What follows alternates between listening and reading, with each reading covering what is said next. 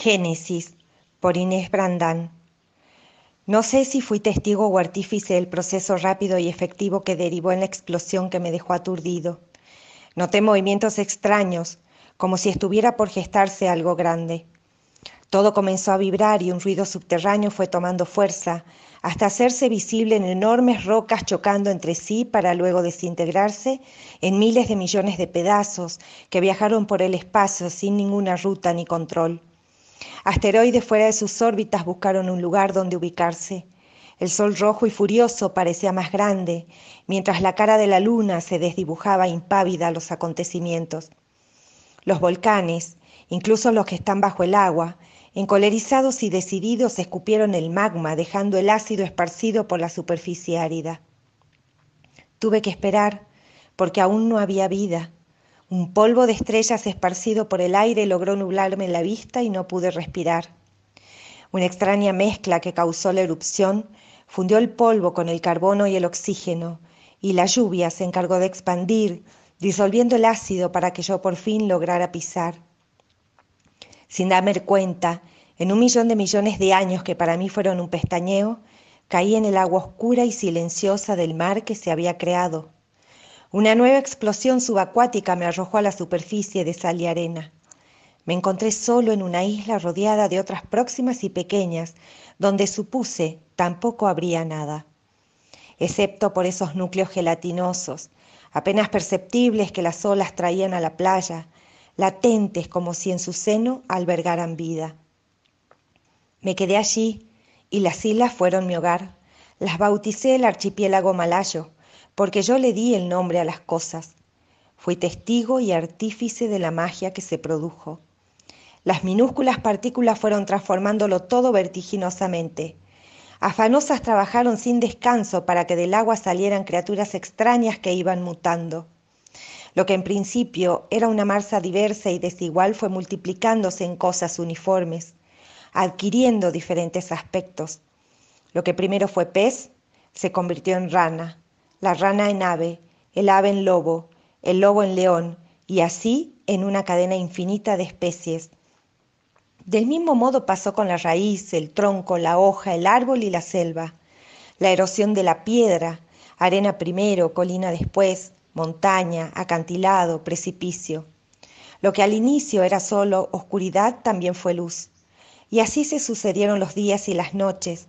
La aurora boreal me sucumbía, y la soledad era mi único séquito. Decidí moverme, hacer un viaje para conocer. Supongo que fue de tanto andar que poco un día me incorporé. Después caminé derecho, plantado sobre mis descalzos pies. Cansado me senté a la orilla del río. La evolución es triste y solitaria. Hubiera preferido que me encontrara la muerte, pero en cambio hallé la vida en abundancia. Con ella cambió mi suerte, en la bajada del agua, en un punto en la distancia, mi búsqueda desordenada retomó su cauce. Era hermosa, su belleza primigenia de naturaleza perfecta. En su vientre resumía los misterios del universo y en sus ojos la Vía Láctea me indagó despacio y sin sorpresa. Ella supo que llegaría y daría el primer paso. Me dejé llevar por el calor de su abrazo, por la dulzura del trato, por el canto de su voz de opio susurrante y felino. Quedé atrapado en el hechizo y al tiempo fuimos tres, cuatro, cinco, hasta que perdimos la cuenta. Fui feliz porque el amor fue el mejor descubrimiento. De su génesis nacieron otros nuevos sentimientos, paz, compasión, generosidad, ternura, pero también miedo, odio y locura.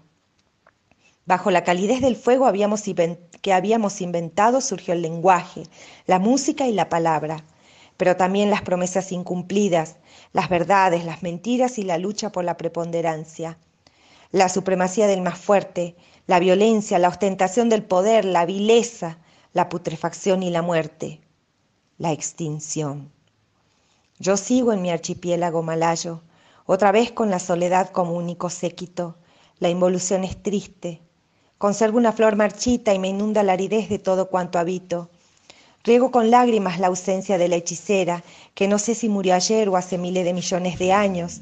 También extraño mi descendencia. Quizás volver al punto de partida sea un nuevo comienzo. Tengo la esperanza de que otra explosión lo cree todo de nuevo, pero esta vez distinto. Espero volver a verla y dejarme obnubilar por las ventaleras de su espíritu, abandonarme otra vez a la voz susurrante de opio y la vía láctea de sus ojos que se pierden al infinito.